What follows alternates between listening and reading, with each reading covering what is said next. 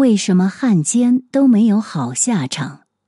来源《大师那些事儿》，撰文关山远。一九四五年八月十五日，日本电台播出了裕仁天皇亲自宣读的终战诏书，宣布无条件投降。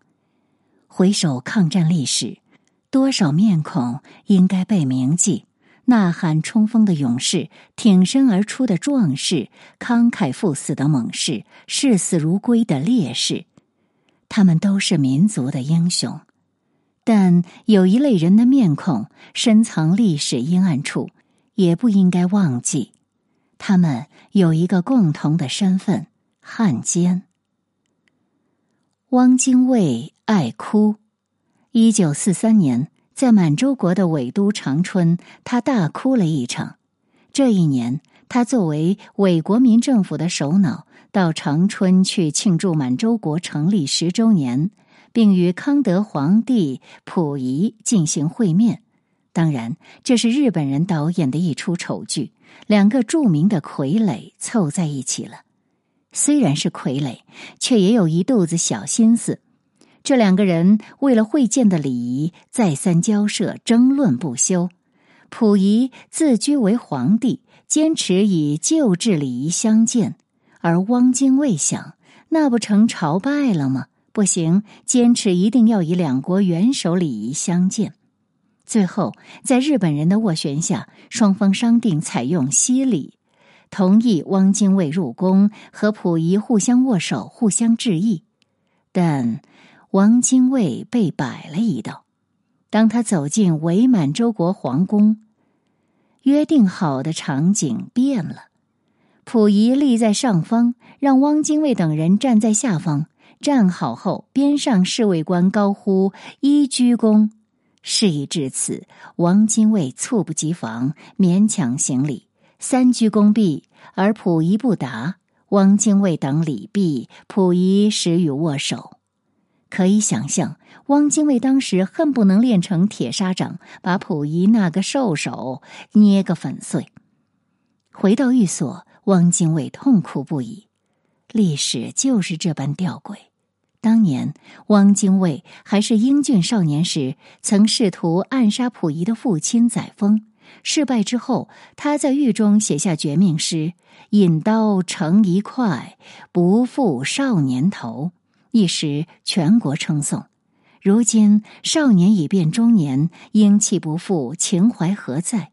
他曾经高傲的头颅，如今却不得不如此卑微的低下。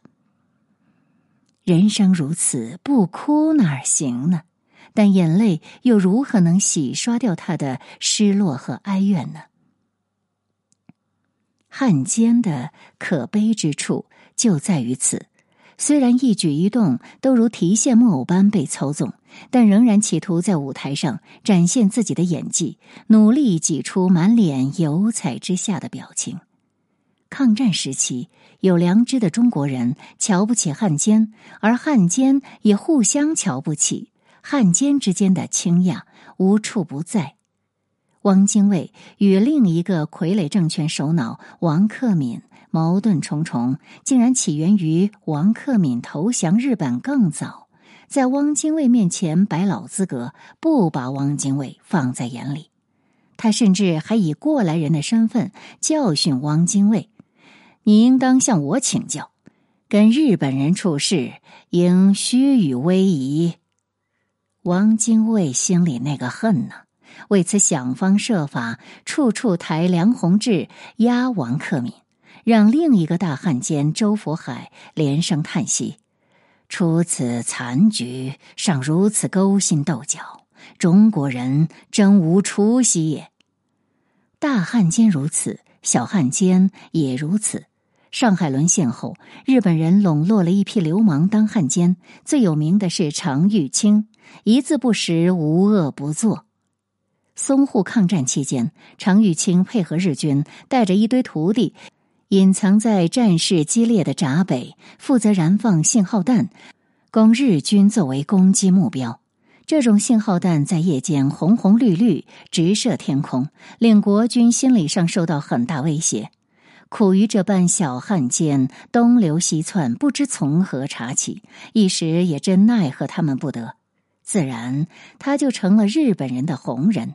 某一天，他唆使徒弟在浴室里用斧头砍死了另一个汉奸于大雄。于大雄精通日语，成为汉奸文人后，混得风生水起。常玉清生气了，他自己是个文盲，感觉他无法在日本人面前跟于大雄竞争，利益严重受损，于是就动了杀机。流氓也不喜欢有文化的流氓，而汉奸也无法容忍比自己能干的汉奸。汉奸形形色色，有三教九流，也有名门正派；有贩夫走卒，也有高官大将；有一字不识的流氓，也有饱读诗书的文人。他们是意志薄弱又被欲望驱使的一类人。抗战爆发后的一九三七年八月间，蒋介石在南京中山陵主持一次机密会议，决定采用以快制快、制胜先机的对策。抢在日军行动之前，选择长江下游江面最窄的江阴水域，在江中沉船堵塞航道，再利用海军舰艇和两岸炮火将长江航路截断，这样就可以将长江中上游九江、武汉、宜昌一带的七十艘日军舰船和日海军陆战队围而歼之。此对策高度机密。却旋即泄露。翌日，在长江中上游沿线各港口及江面正在行驶或停泊的日军船只，全部生火飞速驶向长江下游，冲过江阴要塞；而在重庆、武汉、南京一带的日本侨民，也都突然停止一切工作与活动，随日船撤离。许多人甚至丢下了贵重物品而不顾，有的连摆上桌的饭菜也没来得及动筷子，就匆匆上船而走。事后查明，行政院主任秘书黄俊是泄密者，他被判处死刑，公开处决；同案犯是枪决，独独他被斩首，可见他的危害之烈与时人对他的愤恨之深。黄俊是当年一个著名的才子，四岁识字，七岁能作诗，诗词书法文章俱佳，可谓才名满天下。梅兰芳的拿手戏《天女散花》就是由黄俊创作的。黄俊当汉奸是为了钱。当年的上海名医陈存仁著有一本《抗战时代生活史》，写的是上海沦陷后作者目睹的真实场景：残暴的日军、无耻的汉奸、悲苦的民众、反抗的勇士。作者因为名医的身份，与上海滩各色人马都有交往，包括一些汉奸。书中写了大大小小的汉奸，从名人楚民义、傅小安。李世群到一些小汉奸，非常详实，让后人得窥当年的魑魅魍魉之面目。他们为什么要当汉奸？这是陈存仁在思考的问题。在书中，他记载了自己与一个沦为汉奸的老朋友的对话。这个汉奸说：“只为了要吃饭，为了要活命，什么事都要做一下。”老朋友，请你不要取笑。陈存仁道：“做这种事并不是单为吃饭活命，老实说，总有一个野心，想靠此发一笔大财，所以才肯落水。”而他说：“真是给你一语道破。但是时势转变，老兄也该跟着潮流走，逆流而行是走不通的。”陈存仁道。对对，做这种事情的都是聪明分子。所谓识时务者为俊杰，这是老兄你的人生哲学。他听了这话，便说：“你的话是讲的透了，但是归根结底，一个人总想发财，所以才走上这条路的。”陈存仁道：“一个人有了财，还要有势，有了势可以满足一切欲念。”现在归附到这一个圈子里，是最能以财仗势、作威作福的。陈存仁这样写道：“这些对白虽很简单，却可以代表当时所有汉奸的心理。汉奸十有三有句名言：‘做过汉奸，孙子王八蛋再要做汉奸。’这是汉奸的困境。”正因为背叛了自己的民族，因此也得不到异族的信任，只是用一用的工具，不顺手就扔掉。汪精卫做了抗战期间最大的汉奸后，一到南京就组织自己的军队。他一直耿耿于怀没有自己的军队，现在终于当老大了，得有自己的武装。但他忘记了，是日本人让他当这个老大的。抗战时代生活史记载道。汪伪政权的和平救国军用的是拖尾巴的国旗，国民政府旧旗之上加上一条长三角形的黄带，带上附有“和平反共建国”六个字。有一队是南京伪府直接训练的，就住在南京太平门外，天天竖着这面有黄辫子的旗，耀武扬威。一天，防守南京的日本军人把这批伪军包围起来，用机枪扫射，所有伪军死得干干净净。于是又由伪府外交部去交涉。日本军人推说这是新到的日军所为，他们的任务是肃清国民党，所以见到青天白日满地红的旗就开枪扫射。日军且固执的很。说是以后再用这种旗帜，发生任何事情概不负责。日本人喜欢汉奸，又随时提防着汉奸。许多汉奸都是做大之后被日本人暗杀的，比如七十六号魔头李士群，为日本人干尽坏事，但因为飞扬跋扈，日本人担心控制不住，就利用一次家宴的机会将其毒杀。李士群死了之后，日军担心引起连锁反应，粗暴的压制舆论，捏造李士群的老婆叶吉清与他人通奸，并谋杀亲夫的事实，以此为借口警告叶吉清闭嘴。汪精卫是知道内情的，哪里敢说呢？甚至还向日本人表示，传闻日本宪兵队冈村与李士群之死有关。这是外界的谣言，我们没有必要去理会它。汪精卫只能在背后与心腹感叹道：“日本人竟会这样不讲信义的。”此时说“信义”二字，何等可笑呢？抗战时代生活史有一个章节叫做“日人养猪待肥而宰”，其中写道：“日本人对一般汉奸的态度。”起初是扶助他们，让他们尽管捞，捞到了相当程度，他们便想出一个办法，或是令其内讧，或是令其遭受攻击。一旦时机成熟，日本人就用一个更毒的方法将其逮捕或暗杀。汉奸们捞到的钱财，结果多数落到了日本人手中。这本书上还写了一个小汉奸的故事——蔡调图。社会夜报主办人，这张报纸总是信口开河。上海人叫它“野鸡报”。蔡调图平素喜欢搞些敲诈，还敲诈过陈存仁。他的外号叫“杀头”的。上海沦陷后，蔡调图投靠了日本人，领到很大一笔津贴，成为日本人的宣传工具。但是此人搞笑的是，用两面手法出两个版本的报纸。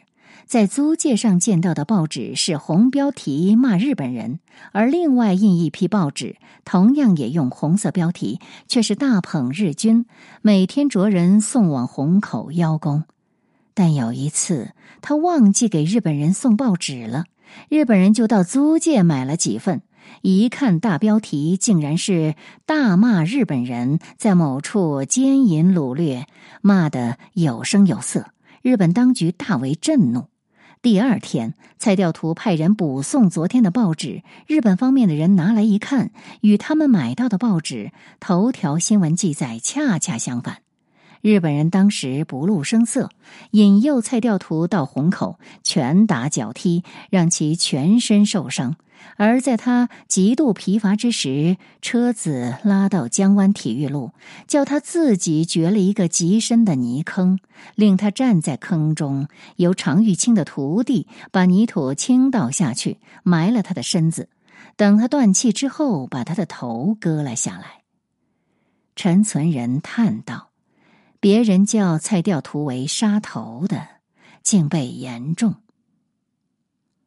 电影《地道战》里有一句经典台词：“来了一百多鬼子，二百多伪军。”据统计，整个八年抗战，协助日军作战的伪军人数高达二百一十万，超过侵华日军的数量。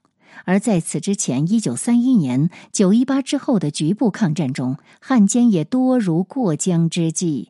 难怪杨靖宇殉国前一边开枪一边怒骂：“怎么到处都是汉奸？”事实上，杨靖宇的牺牲就是汉奸出卖造成的。试想，如果没有汉奸，或者如果没有那么多的汉奸，抗战还会打得那么艰难吗？七七卢沟桥事变后，日方对中国军队的动态了如指掌。例如，中方下达佟麟阁、赵登禹突围的命令，还没有到达二人手中，却已经出现在日军桌上。结果，佟麟阁、赵登禹二位将军遭伏击殉国。出卖情报的正是时任稽查政务委员会委员潘玉贵，他参加了二十九军军事会议，然后泄露给日本人。汉奸总有为自己辩解的理由。潘玉贵被逮捕之后，接受审判的时候还振振有词。与日军合作，可免生灵涂炭，将华北变为没有军阀、政治开明的地方，为整个中国的开化建立楷模，让二十九军中的反日力量尽快失败，以免战事蔓延，祸及生民。所谓卖国，实为爱国。汪精卫也为自己的叛国行为辩解：“我乃是曲线救国。”目前能够替国家保存一分元气，以为将来复兴地步，多一分是一分。今天某些人热衷于给汉奸证明翻案，或说在力量对比悬殊的情况下，暂时的低眉折腰也许不失为良策；或说从人性的角度来看，如果在做汉奸与死亡之间做选择，当然做汉奸更符合人性。此等谬论令人瞠目。评价一个历史人物，不能脱离当时的历史背景，不能碎片化历史。一个人在历史关键时刻、巨大考验之前如何选择，最为重要。按照某些人的说法，选择做汉奸固然是尊重了自己的生命权，但是却是剥夺了更多同胞的生命权，因为汉奸效力的是侵略者。我们不能忘了大历史中的大是大非。汪精卫投敌后，是保存了国家元气，还是摧毁了国家元气呢？历史真相是，国民党第二号人物当了汉奸，极大动摇了抗日军民的决心。一些投机政客和军人望风投降，追随汪精卫降日的国民党中央委员多达二十余人，并由此构成了汪伪政权的班底。汪日。签署了基本关系密约以及汪日满共同宣言。参加谈判的陶希圣事后披露说，日本提出的条件所包括的地域，从黑龙江到海南岛，包含的事物，下至矿产，上至气象，内至河道，外至领海，大陆上则由东南以至于西北，一切的一切，毫无遗漏的由日本持有或控制。这是爱国呢？还是要把国家彻底毁灭呢？一九四五年抗战胜利后，大同图书公司出版了《汉奸丑史》。一九九九年，复旦大学又出版了一套《不应忘记的历史》，分为《为国血史》《沦陷痛史》和《汉奸丑史》三种。编者写道：“揭露那些认贼作父、为虎作伥的大小汉奸败类，在祖国民族生死存亡的紧要关头，却为个人的蝇头小利，不惜卖国求荣、残害同胞的无耻行径。是的，丑史就是丑史。汉奸是历史中的一个毒瘤，面目可憎，但我们不得不正视、研究、警惕。我们还应记住这样一位中国人：一九四零年五月十六日下午四时左右，他身中七弹。战死在枣宜会战香河东岸南瓜店，时年四十九岁，为抗战以来以上将衔集团军总司令职亲临前线战死沙场的第一人。在此之前三年，卢沟桥事变后，二十九军撤出北平，他在日本人的刺刀下当了市长。全国舆论都直指他为华北头号汉奸，骂他是张邦昌之后。后来他从北平脱身，再入行伍，与老部下见面时，只说了一句话：“今日回军，就是要带着大家去找死路，看将来为国家死在什么地方。”此后每役抱求死之心。早一会战，他作为集团军的总司令。职责是运筹帷幄，指挥前线的将士战斗，而不是凭着血气之勇冲锋陷阵。但他还是渡河去了前线。渡河前给同僚的信里说：“一定求良心得到安慰。”他是张自忠。历史上有迫不及待当汉奸的败类，也有像张自忠这样以死来洗清汉奸污名的英雄。